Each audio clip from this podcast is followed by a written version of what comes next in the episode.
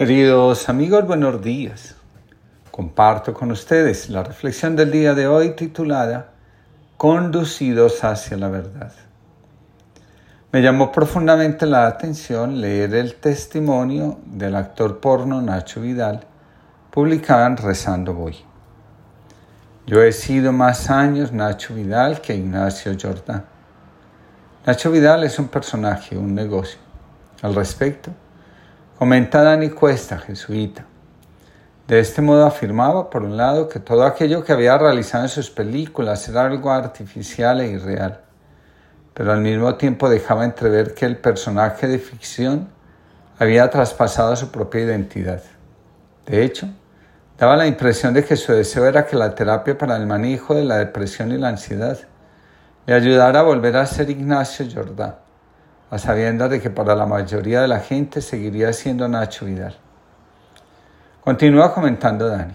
En un momento dado de la entrevista, Nacho relataba cómo había sentido miedo al constatar cómo no solo era él quien empezaba a no distinguir entre el personaje y la realidad, sino que los jóvenes estaban traspasando sus relaciones aquello que veían en sus películas. Es decir, estaban construyendo la realidad a través de una ficción que en muchos casos, además de falsa, era vejatoria hacia las mujeres y peligrosa. La entrevista no está dirigida al actor de porno, sino al ser humano que asiste a terapia para encontrar una salida a la depresión y a la ansiedad. En terapia tiene un lugar el ser humano, no el personaje. Cuando el terapeuta acoge al personaje en lugar del ser humano, todo esfuerzo de escucha y ayuda termina en fracaso. Una de las cosas más difíciles en terapia se presentan cuando el personaje quiere aprovechar la oportunidad para tratar de convencer, en este caso al terapeuta, de que todo en su vida está bien.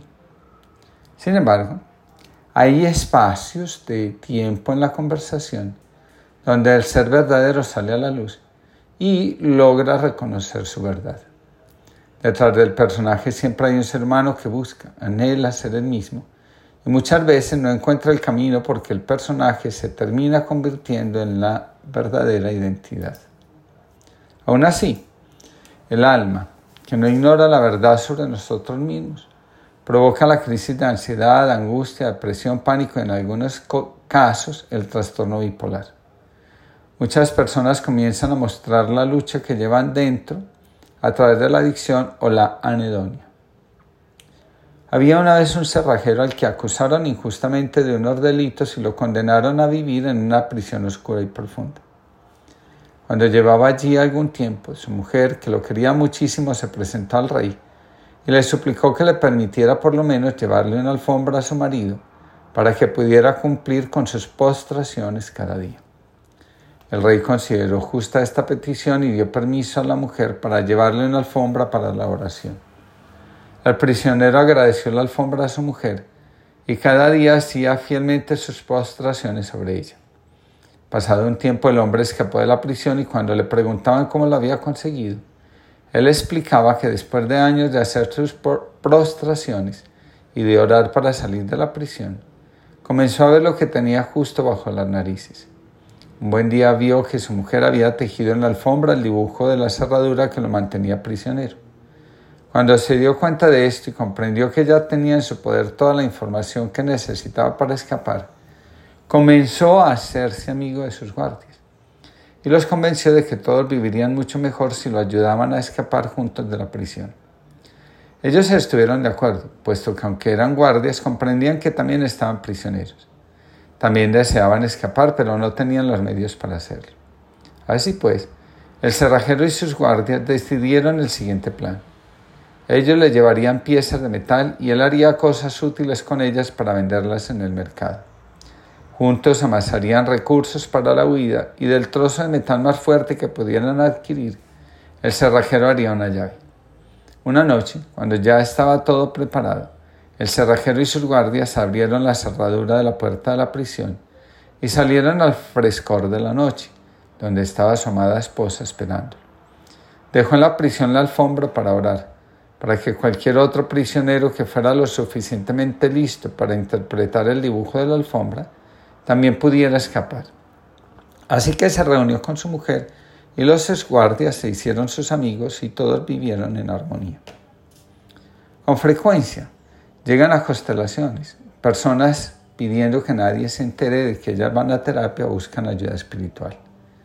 Después, estas mismas personas aparecen promocionando experiencias y viajes espirituales sorprendentes. Escribió Hernando Bernal, psicoanalista.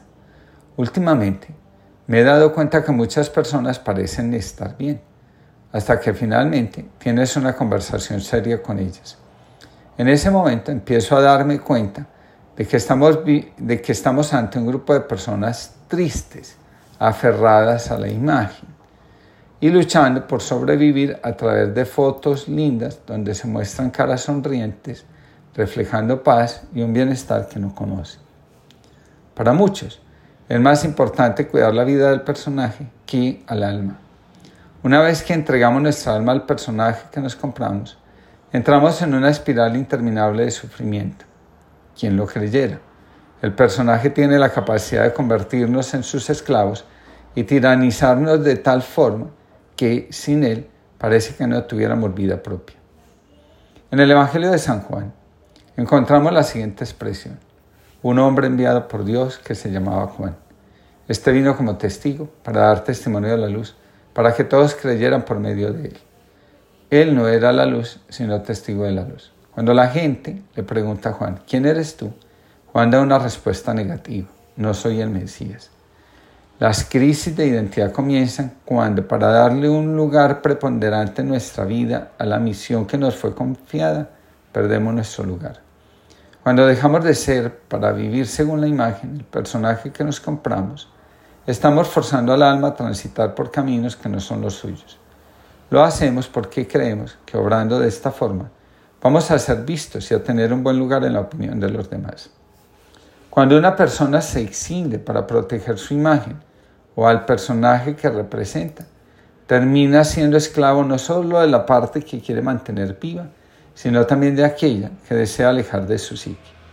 La mayoría de las veces los fracasos y los síntomas provendrán de la parte exiliada que no soporta estar en un lugar que no le pertenece. Para el psicoanálisis, la persona dividida tiene mayores dificultades en lograr sus objetivos que la persona integrada. La máscara o personaje tiene algunos rasgos de nuestro ser auténtico, pero no representa la totalidad de nuestro ser y por esta razón crea conflicto en el interior de aquel que la quiere convertir en lo único que tiene. Recuperar el contacto con el alma, con la totalidad que somos, nos hace seres plenos y más dispuestos a servir a la vida. La mayor cantidad de ruido en una persona, muchas veces, no proviene del mundo exterior, sino de su mundo interior. Nos habitan muchas voces, algunas de ellas, por no decir la mayoría, son de todo aquello que rechazamos de nosotros mismos y de la vida. Una persona atormentada por recuerdos intrusivos, en términos generales, sostiene una lucha en su interior con aquello que en un momento determinado percibió que podía ser malo para la relación con sus padres y con los demás adultos. Ante esta realidad, conviene tener presente la invitación del maestro Eckhart. Es necesario permanecer en contacto con nuestra esencia, con nuestro fondo y vivir desde allí pues ahí es donde Dios nos toca con su simple esencia, sin que haya ninguna imagen intermediaria. El encuentro personal con Dios libera al alma de toda esclavitud. Estamos en tiempo de Adviento, preparándonos para la Navidad, el nacimiento del Salvador. La dimensión escatológica de estas festividades se convierte en una invitación para que dejemos a Dios encarnarse en nuestra existencia y al Verbo de Dios ser el guía, de nuestros pasos hacia el destino. Este milagro es posible si buscamos nuestra paz en la serenidad, el reposo y el silencio. En los Evangelios, María encarna el alma que no solo está enamorada de Dios, sino que también está dispuesta a servirlo con toda la generosidad posible. Ella en el silencio que la habita, no hay excisión interior y tampoco preocupación por el mundo externo es capaz de responder generosamente a Dios, sabiendo las consecuencias de su respuesta, para que la presencia de Jesús, el Hijo de Dios, no sea solo una realidad de nuestra alma, sino también en el mundo que anda buscando en la oscuridad la luz que la lleve a la plenitud. La esperanza de Dios no habla de utopías, ni de realidades que no existen, ni de mundos paralelos. La esperanza de Dios no habita en el optimismo vacío ni en las frases hechas que no nos llevan a nada.